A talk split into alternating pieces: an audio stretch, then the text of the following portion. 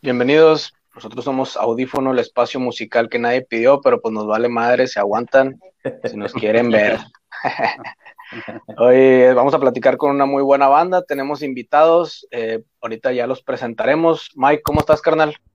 Bien, bien, todo chido, carnal, todo chido. Andamos acá de rol, pero nos conectamos para esta plática que vamos a tener con una bandota que, que ya estaba formada, pero ahora regresa. ¿Y qué regreso? Eh? Ahorita van a ver. Voy a dar ahí una pequeña introducción de la banda, como siempre lo, lo trato de hacer. Por favor. Hoy vamos a platicar con la banda de los ochentas jamás escuchada, que en los 2020 va a sonar tan cabrón que se va a reconstruir en el tiempo. Cuatro músicos con sueños y emociones preparatorianas que nunca murieron, solo se quedaron esperando la hora X y ya llegó. Eso. ¿Cómo están? Huevo. Yeah. Gracias, Mike, gracias. Acá andamos, Mike. Si gustan, presenta- si gustan presentarse, Héctor Calderón, vocalista. Vicoy, Vicoy Calderón, bajista. Dante, tecladista, Y faltó pues, Alex. No pudo estar. y perfecto. Sí, Alex. por sí. causas de fuerza mayor se tuvo que ausentar, pero bueno, pidió una disculpa y pues aquí lo, lo cubrimos nosotros. Sí, aquí andamos. Falta el buen Alex. Ahí teníamos algunas preguntas específicas para él, pero se las hacemos llegar, no, no pasa nada. Sí, claro, Mike. Claro. Un saludo, un saludo para Alex. ¿Cómo andan? ¿Cómo, cómo anda todo por allá? ¿Qué Pues bien. Han estado muy, muy activos últimamente en, en las redes. Sí, fíjate que, pues, con esto del disco, pues la idea es tratar de, tratar de compartirlo con pues toda la, toda la banda posible. Entonces, pues hemos estado tratando de hacer un, un trabajo de promoción, de difusión. Ahí, este, Becky Espinosa, que es una estupenda RP, se está encargando de esa, de esa parte, nos está apoyando de una manera estupenda y, y bueno, pues estamos contentos con el estreno del disco, pues después de, de 30 años de espera, imagínate, nosotros rockeamos desde el 87 y tuvimos que esperar como unos 30 y algo para tener el disco, ¿no? Pero ahí está y la neta estamos muy contentos y lo queremos compartir con toda la banda que sea posible. Mike y el Youth, ¿no? A huevazo. Y a a qué- bueno, vamos a entrar ya, ya a lo que es la, esta platiquita, ¿no? Ahí ya tenemos algunas preguntas. Entonces, ¿a qué se dedican los, integra- los integrantes de la hora X? Pues mira, Pues hacer rock and roll. A ver, Vicoy, contesta tú. dale, dale. Pues mira, cada quien en ese inter de, de que paramos de tocar en el, en el, ¿qué? En, en el 91, ¿no? Más o menos. 91, sí. cada quien empezó a hacer cosas distintas. eh, algunos no siguieron tan de lleno en la música como Héctor, etcétera, ahorita que te cuente él. Pero yo en este Inter, pues empecé a tocar con una banda que ya estaba formada, tenía tres meses de, de haber sacado su disco, que se llamaba Ansia, la banda. Y con ellos grabé, grabé tres, cuatro discos más, anduvimos de gira por Europa, este, por toda la República, fuimos, bueno, íbamos muy seguido a Estados Unidos, al South, South by Southwest, algunos festivales y cosas por ahí. Y fue lo que estuve haciendo todo este tiempo y después empecé a, a, pues a dar servicio como músico a artistas famosos, a dirigir sus bandas, a hacer arreglos, a hacer música para series de televisión, que eso lo sigo haciendo, lo sigo haciendo hasta el día de hoy, para películas, para música para teatro, produciendo discos para otras personas. Y es lo que he estado haciendo todo este tiempo, dedicándome a la música, no, no la he abandonado nunca. Excelente. ¿Con, ¿Con quién te ha tocado así de los músicos famosos que te ha gustado trabajar? Pues de, de cantantes, cantantes famosos. Pues mira, con Cristian Castro hice ahí un- unos un par, dos o tres años estuve con Cristian Castro. O sea, anduvimos rolando pues, por todo el continente, de arriba a abajo. Con Alejandra Guzmán también estuve como, como tres años. Y también mucha, mucha actividad, mucha, mucha chamba por todo el continente, igual Caribe, Centro, Sudamérica, todo Estados Unidos. Con Cabá, fue la primera, la primera chamba que agarré de ese estilo, Cabá. Y de ahí, pues ya sabes, muchos artistas este, que van ahí pasando temporalmente, que Víctor García, que bla, bla, bla, un montón de, de cantantes por Ya. ahí. ¿Hay alguien más, alguien más que quiera comentar a qué, a qué, a qué se dedica? O sea, A ¿cuál ver. es su vida? Da- ¿A Dante, profesional, la banda. yo anduve también jalando con varias bandas, no tan conocidas. Eh, Eh, me invitó a participar este Ritmo Peligroso eh, en algunas cosas. Estuve participando con él, con el gatito de ritmo. ah, haciendo arreglos, algunas otras cosas más, más íntimas, este, eh, dando clases. Y en la actualidad, soy muy chistoso, pero tengo un rancho en Morelos, vivo en Morelos, de hecho, y, estoy dedicado a eso. Y regresando con la banda, con la Superbanda ahora X, que, que, es lo que para mí el proyecto ahorita más importante. a eso me dedico en la actualidad. Ah, huevo. Con madre. Está bien. Ay, se me olvidó mencionarles a Belinda, que todavía soy director de, musical de Belinda. Perdón, ya. Ok. Digamos. muy bien. Ok, casi nada, ¿eh? Mm, oiga, carnal, y ustedes pues ya tienen rato que, que digamos que tiene vida este proyecto, ya, ya nos estaban diciendo que ya sus, tiene ya sus varios años. ¿Cómo fue que empezaron? ¿Empezaron haciendo covers? ¿Empezaron haciendo sus composiciones ya así de lleno? ¿Cómo fue el inicio de su, de su trayectoria de la hora X? Fíjate que sí, como, como, como empieza la mayoría de las bandas, tocando covers, eh, y pues lo que quieres es tratar de, lo que quieres hacer es sonar, ¿no? Sonar. Vicoy tenía ahí unos, unos compañeros en la prepa con los que empezó a armar una banda de covers después me invitó a que me, a, que me sumara al proyecto y pues así empezamos, justamente eh, tocando covers, después conocimos a Alejandro y Alejandro ya, ya componía sus rolas, ya tenía música original, entonces pues ahí surgió también, nació la idea de hacer algo con él. Y a partir de ese momento empezamos a combinar entre covers y, y música original. Y luego pasamos a hacer oficialmente Hora X un abril del 87 y, y, a, y a lanzar solamente música original, ¿no? Ok, ok, perfecto. Bueno, se fueron en el 91, como ya mencionamos, hace ya 30 años. Abrieron un baúl de los recuerdos. Bueno, sacaron el Reconstruyendo el Tiempo, que ahora es su, su, su primer álbum. ¿Qué esperan de él? Dante. Eh, pues, ¿qué esperamos? Esperamos todo y nada porque ya está, eh, ya está dado el todo, porque hicimos un, algo que era muy importante, que, que, que pretendíamos hacer hace 30 años. Ese es el todo, eh, este, el nada, pues todo, en la hora X todo puede suceder a una hora X, o sea, vamos a dejar que, Dios decida, eh, este, estamos poniendo muchas ganas, pero que Dios decida y que la gente decida, que escuche el disco, yo sé que les va a encantar. Y no, no lo digo como integrante de Hora X, lo digo también como oyente y como conocedor de música. Yo sé que les va a encantar, porque la, verdad, el disco es muy bueno. Y juzguen ustedes. oh, muy bueno. Es un discazo. Gracias. Es un discazo. Gracias, Mike. Muy, buenas, muy buenas rolas. Las composiciones, ¿qué tan apegadas están a cuando las compusieron originalmente en, sus años? ¿Les cambiaron mucho? Eh, ¿Las letras cambiaron o los arreglos? ¿Qué tan original se quedó? Pues mira, paradójicamente después de 30 años de tenerlas ahí, lo lógico era que sufrieran transformaciones y todo eso, pero en absoluto, ¿eh? Tratamos de apegarnos al, al origen de la música, cómo surgió, cómo nació, cómo las tocábamos. Entonces, en realidad los arreglos son prácticamente idénticos. Las letras son las mismas, la estructura de las rolas es la misma. Y fue como parte de, de la idea, de, de la idea que queríamos era atrapar lo que habíamos hecho hace 30 años y plasmarlo tal cual en la actualidad. Por eso fue que respetamos absolutamente todo. Algunas letras de canciones ya no tenían tanta actualidad el día de hoy, pero tenían como cierta esencia que queríamos respetar. Por ejemplo, hay una canción que se llama Sudáfrica, que con esa ah, canción concursamos en el Band Explosion en el 89 y quedamos en segundo lugar. Por la misma polémica que desataba esa letra que hablaba en contra del apartheid, ustedes saben que en esos años estaba dominado Sudáfrica pues por pues, ese dominio inglés que estaba exacto metidísimo y, e instituyó la apartheid que pues, era una, segregación horrible sobre la gente que tenía un tono de, piel más oscura.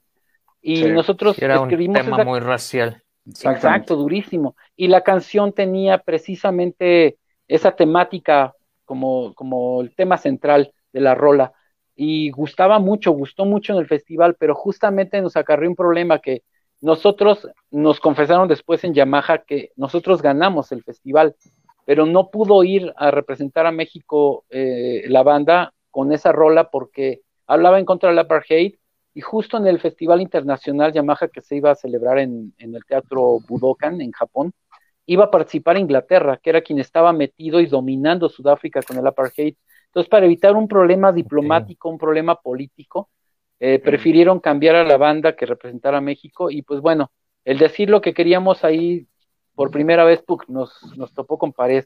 Y esa rola, pues ya saben ustedes lo que pasó después, liberaron, bueno, encarcelaron a Nelson Mandela, lo liberaron, fue presidente de Sudáfrica, y pues bueno, a recientes fechas, bueno, no tan recientes, pero falleció, etcétera. Y toda esa temática fue perdiendo un poquito de actualidad. Sin embargo, pues la rola quisimos respetar tal cual la letra, no le movimos nada. Y la música es, eh, la tratamos de conservar idéntica como la tocamos ese día ahí en el Band Explosion. Pero de ahí en fuera, creo que las letras en general son problemáticas que tienen actualidad. Son asuntos que pues el ser humano, aunque pasen los siglos, sigue siendo ser humano y las problemáticas a lo mejor cambian un poco de forma o de color, pero de fondo son las mismas. Entonces, por eso pudimos conservar toda esa, esa misma esencia.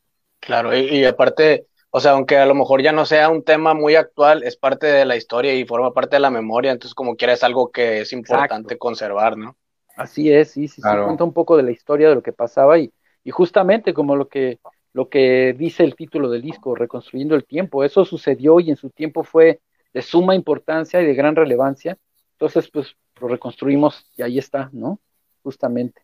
Sí, claro. Sí, se, se agradece que, el, siempre se agradece que los artistas como que tengan ese lado sensible a lo que está pasando en su, en su contexto, ¿no? No puedes estar, a veces critico mucho de que estás hablando siempre de amor, güey, pasan más cosas, no pasan más cosas a tu alrededor, tienes que hablar de esos temas también. Fíjate que no somos enemigos de hablar incluso de amor, pero también hay que encontrar la forma de hablar de amor. Nosotros siempre tratamos de, hacer letras, eh, es que bueno, venimos de una época en donde la metáfora se utilizaba mucho, si tú te das cuenta en el New Wave ochentero, principalmente con Cerati, de Stereo, utilizaba muchas metáforas, entonces era parte como del estilo que adoptamos un poquito, ¿no? la verdad es que ahí, bueno, pues de repente todos teníamos cierta contribución, pero Alejandro escribía unas canciones estupendas, ¿no? Con, eh, metáforas muy, muy bien elaboradas. Entonces, eh, y sí, tratábamos de, abordar problemáticas que, involucraban en ese momento a, la sociedad o, a la juventud, pero siempre de una, de una manera o con un trato, pues, especial, ¿no? Bien, bien contadas. Yo siempre digo que nuestras rolas estaban muy bien contadas y bien cantadas. sobre, todo, sobre todo eso, Héctor, estoy, estoy de acuerdo, estoy de acuerdo con eso. el, proceso, volviendo a estos, a estos tiempos, ¿qué encontraron de diferente en el proceso de grabación? ¿Lo encontraron un poco más sencillo gracias a la tecnología que ahora hay para grabar un disco? Que digo, no, no es nada sencillo, incluso con ya teniendo la tecnología o intentaron volver al back to basic, que es más, más complicado aún, pero pues bueno, te entrega un sonido más fiel. Sí, mira, yo tuve la fortuna de que me tuvieran la confianza, este, los chavos, para producir el disco. Como les contaba, yo ya había estado dedicándome a eso todos estos 30 años. Y bueno, yo les agradezco mucho la confianza a mis compañeros. Y fíjate, lo que sucedió fue que tratamos de conservar la misma esencia, Tratamos de respetar el sonido original lo más orgánico posible, pero a veces no es tan sencillo conseguir una, grabadora de carrete de dos pulgadas, que yo aprendí a, operar esas máquinas. Yo cuando empecé a operar en estudio usaba esas cintotas de carrete, usaba las consolas análogas que eran a mano, cada fader, cada ganancia, cada eh, parámetro de ecualización. Y me tocó vivir esa evolución y pues bueno, ahora es muy difícil conseguir estudios que tengan todos esos elementos.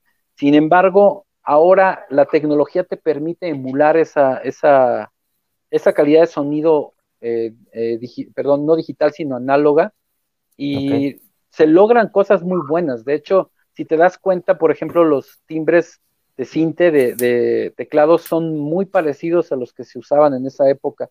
Y pues hicimos un trabajo ahí con Dante de, de selección de timbres, de qué, pianos eran los que él usaba en aquella época, incluso de los sintes originales que él usaba, recurrimos a librerías que ahora te venden para, para Contact y para Reason y todo eso, con los timbres de esa época que usaba Dante, de los Fairlight, de los Emacs, de todos esos teclados que eran épicos, ¿no? De la Lindrum, del, eh, del, eh, bueno, todos esos equipos que además en su momento eran incomprables. Para comprar un sin clavier tenías que ser multimillonario, o para tener un Emacs tenías que trabajar dos años y juntar todo tu, toda tu quincena. Pero ahorita compras una paquetería para Reason y para Contact, todo eso, y Dante tenía todos los sintes que siempre soñó en los ochentas, pero virtuales, con los, los sonidos igualitos. Entonces logramos, logramos introducir realmente los Fairlight, los Emacs, los EPS, eh, e todos los sintes que, que tenía Dante en esa época y que soñaba tener, y ahí estaban. Entonces logramos el sonido realmente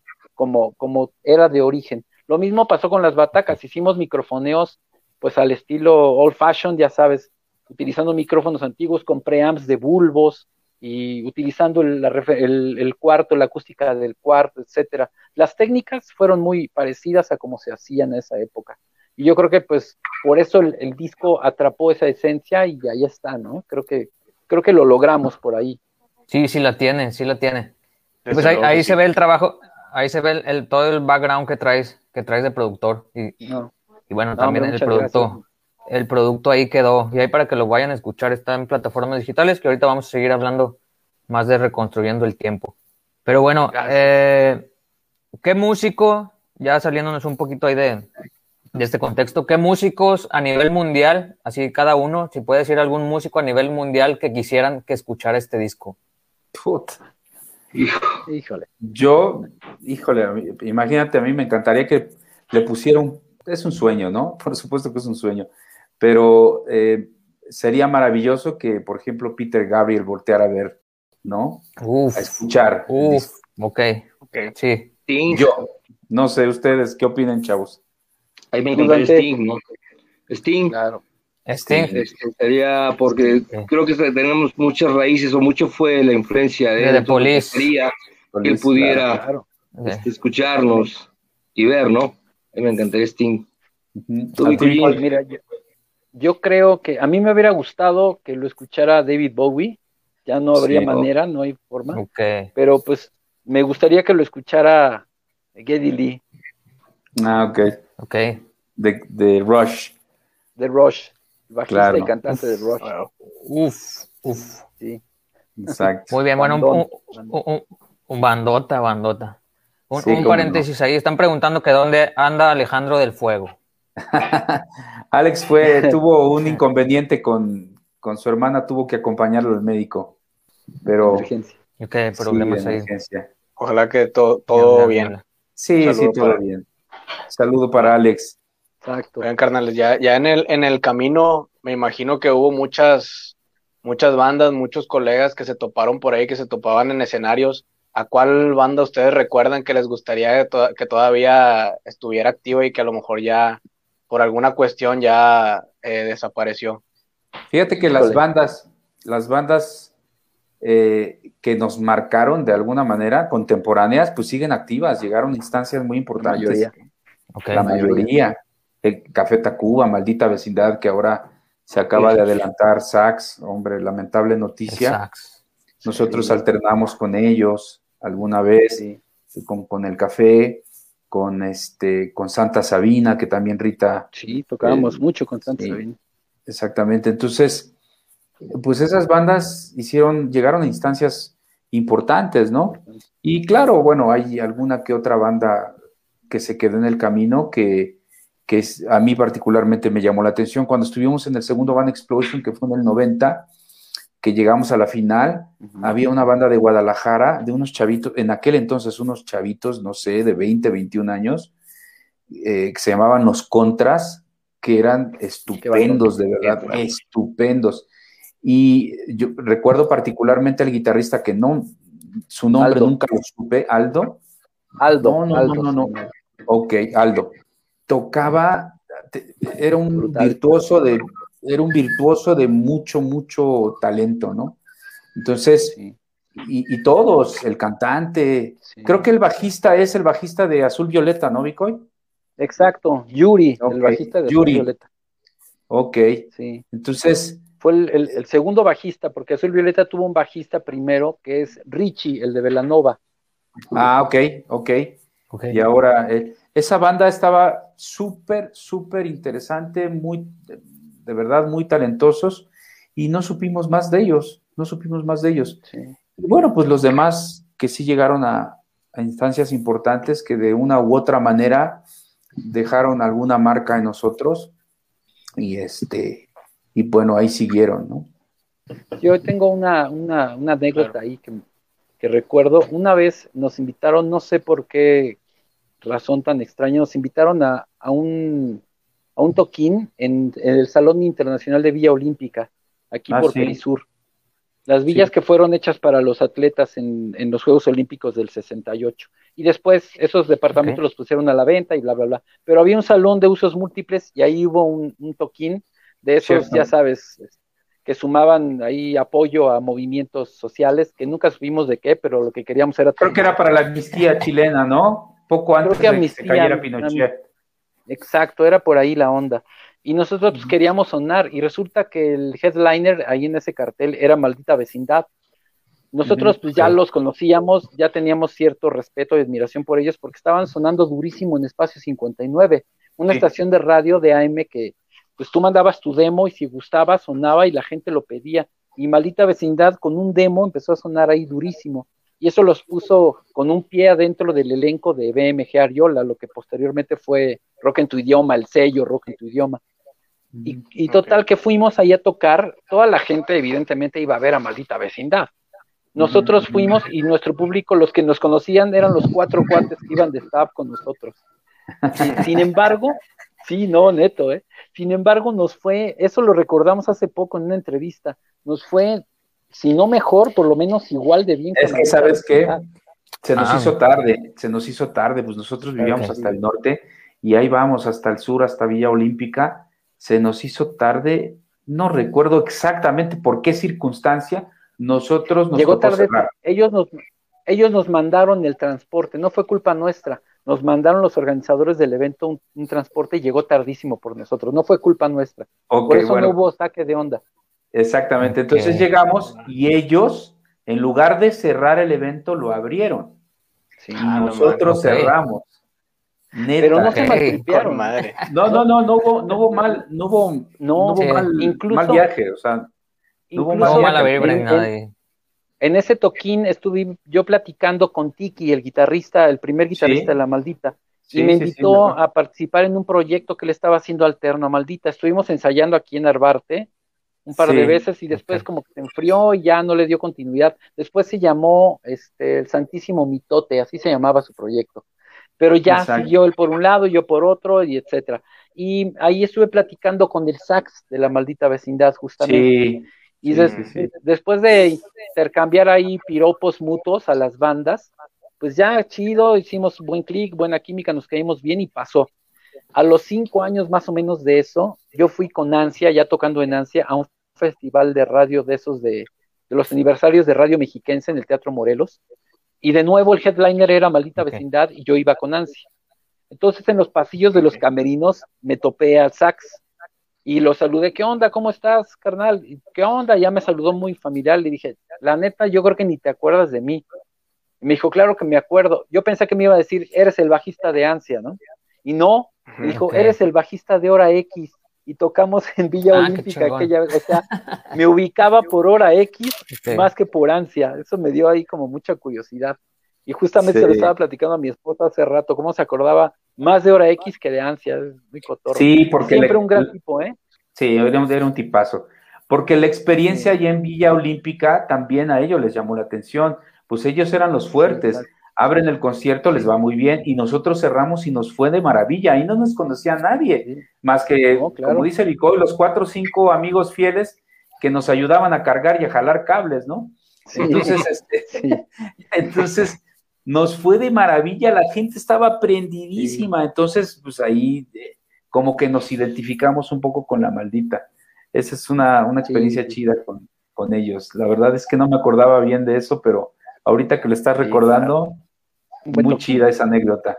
Sí. Pues que al final la música es eso, ¿no? También un viaje en el tiempo, ¿no? Te transporta en el tiempo y te transporta momentos bien chingones. Sí, claro, como no. O sea, ya sea que la hayas escuchado o ustedes como músicos que hayan estado ahí presentes. Y ahorita, pues yo creo que la partida del sax, pues yo creo que sí, les pesó. Aparte, musicazo, ¿no? Para, para mí, uno de los mejores sax de México, durísimo. Tocaba a veces hasta dos sax al mismo, al mismo tiempo. Eso estaba muy cabrón. Y los tocaba muy bien. Y lo más sorprendente. nada más los tocara ahí para... Sí, lo más sorprendente del sax era la energía que tenía. ¿Te acordabas, sobre todo, de Rocco y de él? eran la personalidad de la banda y, la energía que tenía el sax. Sí. Era una cosa tremenda. Sí, sí, sí. Pienso lo mismo. Eso hace mucho también que la, que la gente que estaba viendo la presentación pues también haga conexión con la banda, ¿no? Ese tipo de energía que, muestras en el escenario. Totalmente, totalmente. Y él aportaba eso durísimo a la maldita vecindad. ¿eh? Yo no sé qué vaya a pasar con la maldita ahora, yo no me imagino a la maldita sin sax, la neta, la neta. Ojalá sigan, ojalá siga yendo bien. Pero a mí me va a costar trabajo ver a maldita sin sax, la verdad. Exactamente. Sí. Exactamente. Sí, sí, sí. Estoy, estoy totalmente de acuerdo con eso. Vamos a ver qué rumbo toma la maldita sin sax, porque pues sax era un parte vital del, pues, del grupo. Sí, así es. Pero bueno, regresemos con, regresemos con, la, con, Hora X. Esta pregunta era para Alex, pero tal vez, Tal vez, tal vez alguno de ustedes podría contestármela. El proceso para componer, como ya dijimos, que Alex compone o componía o, escribía la mayoría de las canciones, pues por lo que, por lo que sé, que canalizaba sus miedos, problemas y frustraciones un poco personales, pero lograba hacerlos o lograba darle la vuelta para que encontrara un lenguaje más feliz, entre comillas, para que, todo, para que todos pudiéramos escucharlo. ¿Ustedes saben cómo lograba hacer eso? Mira, Alejandro, te lo digo, me atrevo a decirte esto porque es un amigo de muchos años. Alejandro eh, es mucho de estados de ánimo. A ver, más bien su relación o la relación que tiene con, con esa expresión, con el componer canciones, va muy de la mano con sus estados de ánimo. Entonces, él platica, él comentaba hace poco en otra entrevista cómo en, cuando atraviesa por momentos complicados o complejos, es cuando más fluye y cuando más fácil se le hace componer, ¿no? Hace, hace unos meses, no muchos, tuvo una ruptura él, una ruptura amorosa y, y nos cuenta mucho cómo eso generó que de un jalón, de un jalón en muy pocos días, haya compuesto alrededor de 20 canciones y además de un tirón, o sea, una canción que se sentaba a componer, se levantaba ya con la canción terminada, ¿no? Entonces, pues Alex, es así, ¿no? A partir de ciertos estados de ánimo, es como le fluye mucho la pluma y, los acordes, ¿no? La guitarra. Es un gran compositor, ¿eh? Alejandro hace canciones maravillosas, de verdad se los digo. Es un gran, gran compositor. Vaya que sí. Desde luego. están, poniendo pues, están poniendo ahí una parte, bueno, están poniendo ahí que donde duele, inspira. Así es. Yo creo que sí. Exacto. Así es. Tiene, tiene mucho de sentido eso. Yo creo que el compositor nunca debe estar en un estado de confort, porque cuando llegas a un estado de confort y de tranquilidad, no hay inspiración. El compositor debe, debe, de, debe de vivir un poco del dolor y de la alegría, llegar al extremo para poder expresarlo y escribirlo y hacerlo, porque cuando vivimos como músicos en un estado de confort, donde no pasa nada, pues todo fluye, fluye normal. No, no, este, sí hay creación, pero no hay nada que reviente para arriba, que, que pueda hacer algo. Yo también compongo, no tanto como Alejandro, pero a mí me sucede con, frecuencia que cuando compongo es cuando estoy en un estado depresivo, a veces hago canciones depresivas, o cuando estoy muy contento, hago cosas muy interesantes también, pero alegres. Entonces siento que el compositor es eso, es es el estallar en, emociones, en sentimientos, eso es, la composición. Yo creo que ah, también Vico lo sabe, también compone, y Héctor, todos, yo creo que el artista es eso, ¿no? Es, una, es un estado de arriba a abajo. Y cuando, cuando entramos en un estado de confort es cuando estamos, nos vamos tablas algún tiempo, es cuando hay un descanso de emociones. Sí, mira, todos componemos. En la banda todos componemos. En Hora X no todos compusimos porque Alejandro era un manantial, de verdad, Alejandro siempre llegaba con una idea nueva y pues nosotros nos sentábamos y le dábamos forma. Eso sí, yo te puedo decir que a pesar de que Alejandro es el compositor de todas las canciones o de la mayoría o de todas las canciones, eh, el sello está dado por todos, por todos nosotros. Todos nosotros contribuíamos de una u otra manera a darle la personalidad de hora X a cada una de las canciones, ¿no? Y todos componemos, unos más. Yo compongo muy poco, ¿no? Pero cuando ha sido necesario que tenga que componer, compongo. Vicoy compone mucho más, Dante mucho más. Pero como decía Vicoy en alguna entrevista, ¿no? Pues Alejandro siendo una maquinita de hacer canciones, pues la verdad es que nos hicimos un poquito perezosos, porque decíamos, pues, ¿para qué nos ponemos a componer si ahí está, no? Entonces, pero, pero todos componemos, ¿no? Vicoy compone mucho, Dante también compone mucho, ¿no? Aunque hay que reconocer que la mayor virtud de Alejandro es, es esa. Es, esa. Exacto. De verdad. Sí, sí, de acuerdo. Fíjate, Gabriel García Márquez decía que porque le preguntaban alguna vez qué era la inspiración, ¿no? Para él. Y él decía que entre el tema que estás desarrollando y tú, y tú mismo, hay una tensión recíproca. Él decía, él lo describía así, como una tensión recíproca. Entonces, dice, él decía que, que siempre tenía una tensión con el tema que estaba tratando de desarrollar o escribir. Entonces, el romper con esa tensión porque él, no creía en la inspiración como un soplo divino, ¡fum!, ¿no? Como, la mayoría de los artistas lo expresan, ¿no? Que de repente, ¡fum!, te llega así ese soplo y entonces te inspiras y empiezas a componer. Él más bien decía, no creía en eso, él decía que había siempre una tensión, una tensión. Entonces el romper o controlar esa tensión, él le llamaba inspiración a ese momento, a ese acto. Y yo me quedo mucho, yo me quedo mucho con eso, ¿no? Este, eso es, el que te fluyan las cosas es porque rompes esa barrera, esa tensión y ¡fum! Y se va, se va, como hilo, ¿no? Sí, sí, sí, sí, totalmente de acuerdo. Y podríamos escuchar algo, algo ya, no sé, en lo que los cuatro sus composiciones ya en el segundo álbum, porque claro que va a haber segundo álbum, ¿verdad? ojalá, nosotros queremos que la circunstancia nos lleve a grabar un segundo, un tercero, un quinto, un sexto, ¿no? Eso estaría estupendo. Eh, obviamente todo depende de, que la gente pues le, le guste esto que, está, que estamos compartiendo ahora. Claro que sí. Ojalá que sí tengan buena respuesta, que la verdad es un muy buen material, es una muy buena producción. Ya me la aventé y, se disfruta mucho la rola de Leto. Están muy buenos. muchas gracias. Muchas Qué gracias. chido, Qué buena onda que te gustan. Ah, bueno. bueno, ahora vamos a pasar a una, una pregunta un poquito más, eh, más específica. Eh, esta va para Bicoy. Es una pregunta, creemos nosotros que complicada. Eh, si tuvieras que elegir solo una de estas dos opciones, ¿qué elegirías? producir o tocar el bajo. Hijo. Difícil. No me metan en broncas, no me metan en broncas. Mira, yo, híjole, es que cada una es, es este, es como una faceta. Decía Pablo Picasso, también citando artistas, decía que el artista es artista todo el tiempo y tiene facetas distintas todo el tiempo. A veces estás en el mood de ser pintor, decía él, o a veces me dan ganas de componer una sinfonía, o a veces quiero hacer teatro, o a veces quiero escribir, o a veces lo que sea. Hay días en que me agarras en ese momento y te digo que prefiero producir, pero justo en estos días he estado tocando con mi hijo, que mi hijo ahorita se está empezando a dedicar a, más tiempo a la música, tiene el plan de estudiar dirección de orquesta, irse a estudiar música para cine, a Berkeley, etcétera, tiene muchos planes. Entonces él se siente en el piano, yo me pongo a tocar el bajo y hace mucho que no disfrutaba tanto tocar el bajo. tal vez si me hubieras preguntado esto hace un año o dos, te hubiera dicho que me quedaba con producir, pero el día de hoy a lo mejor regreso a esa onda de tocar el bajo y pero tocar con él, con mi hijo. Entonces no sé, ahorita ando en ese mood de tocar el bajo. Creo que hoy elegiría tocar el bajo. Ok, okay hoy elegiría tocar el bajo. Muy bien.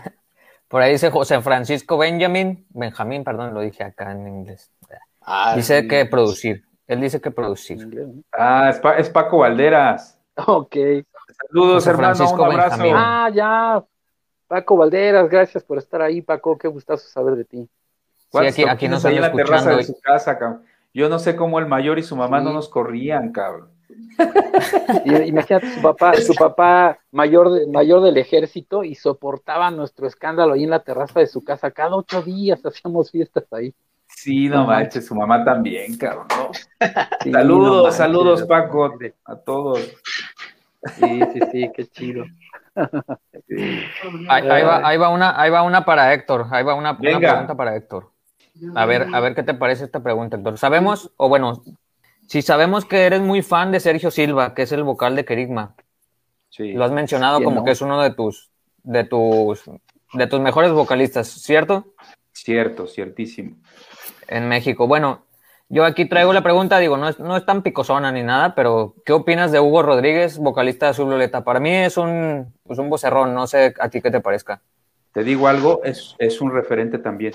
Eh, mira, yo siempre me refiero a Sergio Silva como uno de los mejores cantantes de rock que ha dado este país. Yo lo tengo como un referente muy, muy importante. Hugo, la neta, también lo es, pero, eh, pero Hugo a partir de un, de un estilo único. O sea, si, si me tuvieras que, si yo tuviera que, que hablar la, cuál sería la diferencia entre, entre Hugo y los demás, es que Hugo tiene un estilo de verdad único es un gran cantante, es un grandísimo Mucha personalidad. Y tiene un color de voz estupendo, tiene, a, lo mejor no tiene las facultades de Sergio, pero tiene un estilo único. Y Sergio es un cantante en toda la extensión de la palabra, de verdad. Y bueno, hay, otros también. Hay otros también de estilo. Mi, mi, brother El Piro tiene un estilo también muy peculiar. Es él, ¿no? Entonces, es un poquito complicado, pero, pero bueno, espero haberte, espero haberte respondido. Sí, no, sí, sí, sí me, sí me respondiste perfectamente. Y bueno, pues traemos también hay una para Dante, una, una preguntita. Claro, claro. bueno, en realidad son dos. la primera es ¿por qué? La, la primera es por qué no te dejas ver tanto en entrevistas. ¿No te invitan estos vatos? ¿Qué pasa? No, lo que pasa es que. eh, debo de ser honesto. Soy un hombre que habla poco. y aparte no me invitan esos güeyes. Nada, son buenas. Son dice Morales, ellos siempre me están hablando, ¿qué onda, te vas a presentar? Yo soy a veces el, el cortado, a lo mejor soy un poco tímido, introvertido, a lo mejor quisiera pensar, o a lo mejor es la excusa para, para, para, para darte la, respuesta.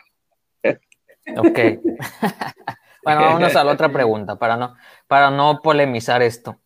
Vamos a...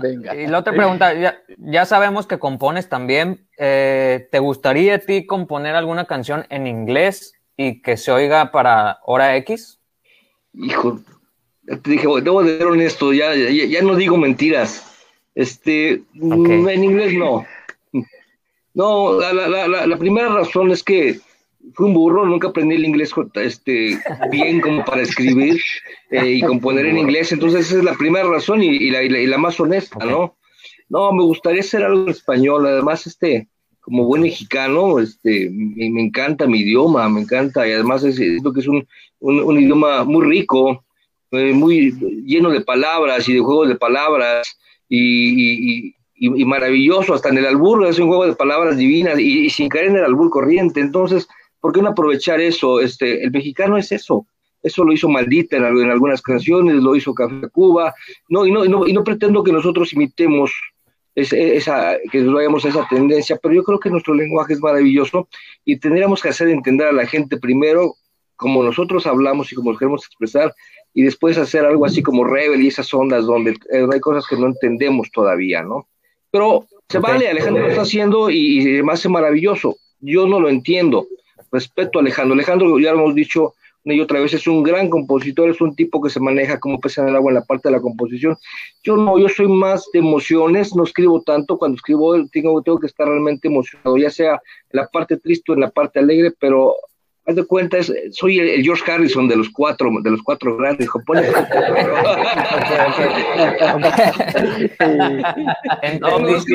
Entendí, la referencia. Oye, oye, oye, pero tampoco, tampoco vayas a hacer pensar, Alejandro, que es que es este John Lennon, porque de por sí es insoportable, oh. güey. no, no, Dándole alas a los escorpiones, ¿verdad?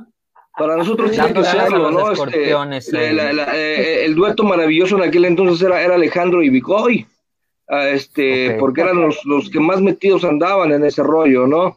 Tú con la, ah. metido en la voz, este, yo, eh, eh, sí, sí, esa fue la, la parte grandiosa de Hora X este, yo me metí mucho ya en la parte armónica, y, Vicoy siempre fue muy compañero en la, parte musical, y por eso crecimos, toda la parte vocal siempre, y además muy crítico, y eso nos, y eso nos formó y nos amarró, porque todo estaba siempre en la parte crítica, y eso no me gusta, y eso corrígelo, y eso está mal, y eso no se oye bien, y eso fue padre, digamos, digamos así, digamos, pinche todo, ya cállate, pero realmente eso logró, eso logró que, la banda se hiciera muy compacta, ¿no? O sea, hay anécdotas muy chistosas como la de, la de Tavo, cuando decía, o sea, ya, pero realmente llegamos a un punto en el que era importante que tú opinaras y hasta te preguntamos, güey, ¿estamos bien o qué, opinas? Porque si no, sabíamos que si seguíamos en la, misma temática, en algún momento nos ibas a parar.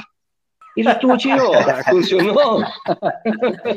Sí, pues daba un equilibrio, daba un equilibrio, eso es cierto, es lo que dice Dante, es totalmente cierto, había un equilibrio el carácter de cada quien aportaba, no nada más el talento, también el carácter y, se compaginó súper bien. Yo creo que eso hacía que funcionara bien la banda, la neta. Sí, estuvo chido. Y somos carnales, ¿eh? Este, Mike y Eliud somos carnales. Esto que te digo de Alejandro, no creas que te lo digo porque no está y demás. Es una broma. Eh, pues obviamente así jugamos, siempre jugamos con eso. Y, pues somos carnales. Nunca pues, le, vamos a hacer, le vamos a hacer una entrevista, le vamos a hacer una entrevista especial a Alejandro para que se defienda y tenga su réplica. Derecho de réplica.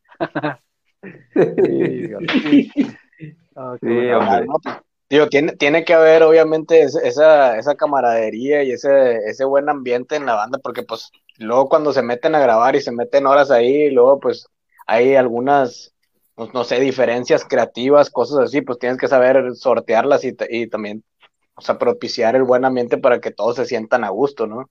Sí. Sí, sí, correcto. Así es. Como decía bueno, Soda, Estéreo, nosotros recurrimos a la democracia, aunque algunos votos valen más que otros, decía Cerati. Qué manchado. Democracia por dedazo, ah, exacto, exacto, exacto. En fin. Oiga, carnales, por, por ahora pues no han podido regresar a los escenarios, esperemos que, que pronto se, se, dé la oportunidad, eh, pero ¿cómo han sentido la respuesta o la percepción de la gente? ¿Cómo ha sido su experiencia con los medios que ahora ya no son los clásicos que a lo mejor antes les habían tocado, ahora ya hay, hay, más, hay más plataformas de, donde se puede exponer el proyecto y qué esperan para cuando regresen a los escenarios.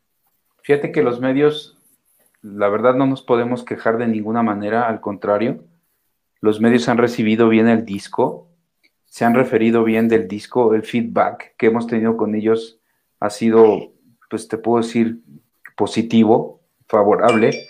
Este, la gente a la que hemos tenido eh, oportunidad de mostrárselo, pues la verdad es que hemos recibido buenas opiniones. Esa parte nos tiene contentos y satisfechos. Y, sí, teníamos, teníamos pensado eh, para el disco una presentación muy, muy, muy especial, ¿no? Así lo teníamos concebido, eh, ya lo teníamos diseñado y pues con este tema de la pandemia, pues todo cambió, ¿no? Todo cambió. Sí tenemos muchas ganas de sonarlo y va a ser inevitable. Eh, Incluso si se tiene que dar el caso que sea por streaming, lo tendremos que hacer, pero yo creo que no vamos a tardar mucho. Ahora viene el video, en, dos, tres semanas más, viene el video que se los vamos a hacer llegar, va a ser el videoclip de No, este, y vamos a ver cómo lo recibe la gente, cómo lo recibe la banda, y este, y a partir de ahí ir pensando, ir aterrizando por lo menos un streaming, porque la neta, a como vemos las cosas, dudamos que pronto eh, se den las condiciones para hacer un presencial y que sería estupendo, ¿no? Es lo que teníamos en mente.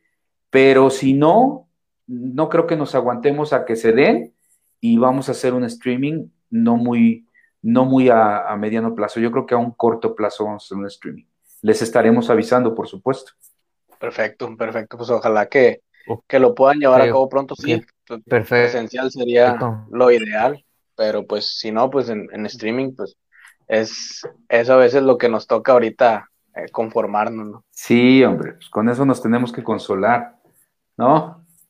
Y que, ¿cómo fue, ¿cómo fue grabar el video? No, o sea, porque sí lo está, pues ya salió, ¿verdad? El video ya está ahí disponible para que lo vean. ¿Y cómo fue? No, fíjate que, perdón, qué bueno que lo mencionas, Mike. Lo que grabamos fue como una live session eh, para subir el video de No a, a, YouTube.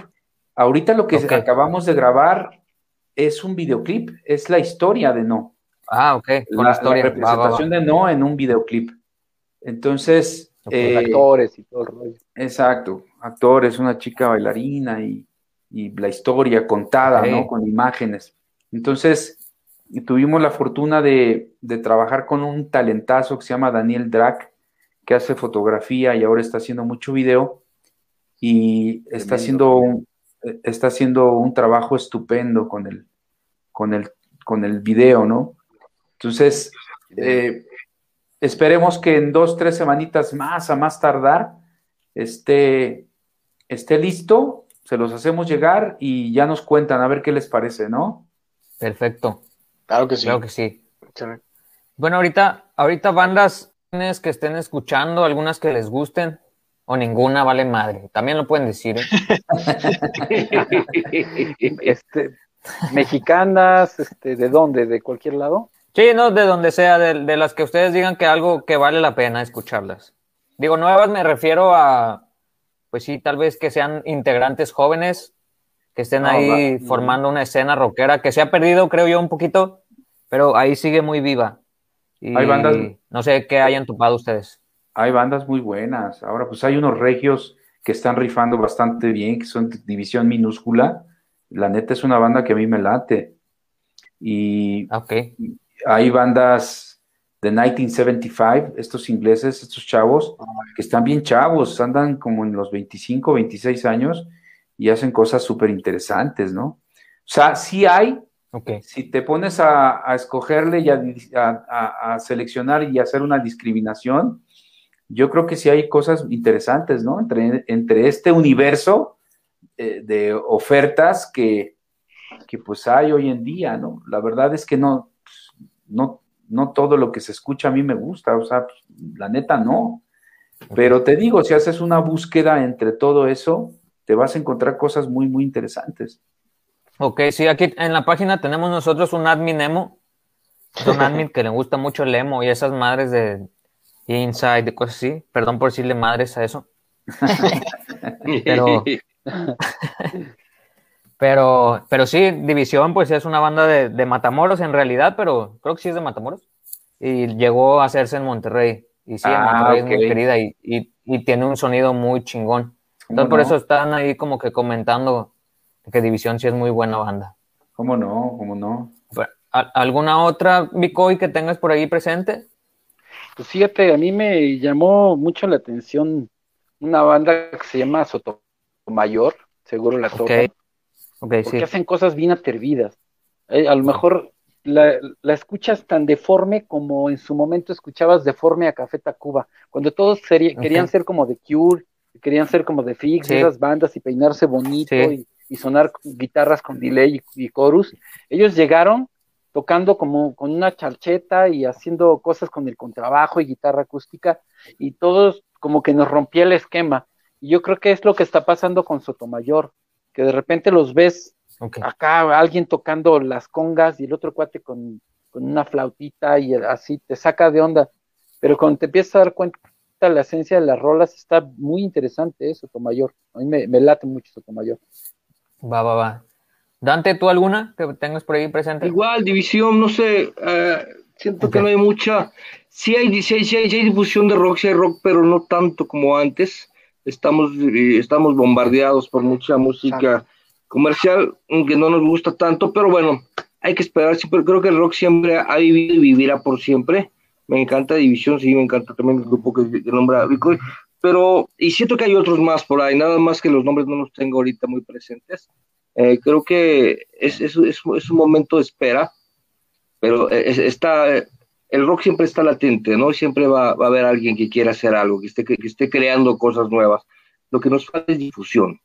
Y es lo que buenamente okay. ustedes dándole, escuchando, este, que, que, no se muere el rock. Qué padre que están ahí, ¿no? Gracias. Mm. Sí, sí, precisamente para eso estábamos y para eso, para eso surgió la página porque pues en realidad todos somos cuatro en la página que estamos dedicados a esto y nos encanta el rock y nos encanta la música en general. Y pues sí, queremos que, los buenos sonidos nunca se mueran. Eso es lo que, lo que tratamos de preservar a nuestra manera ya, ya como nos da a entender la vida, ¿no? Porque pues, realmente no somos profesionales en nada, o sea, no, no somos periodistas, no somos entrevistadores ni nada, como se podrán como se podrán dar cuenta.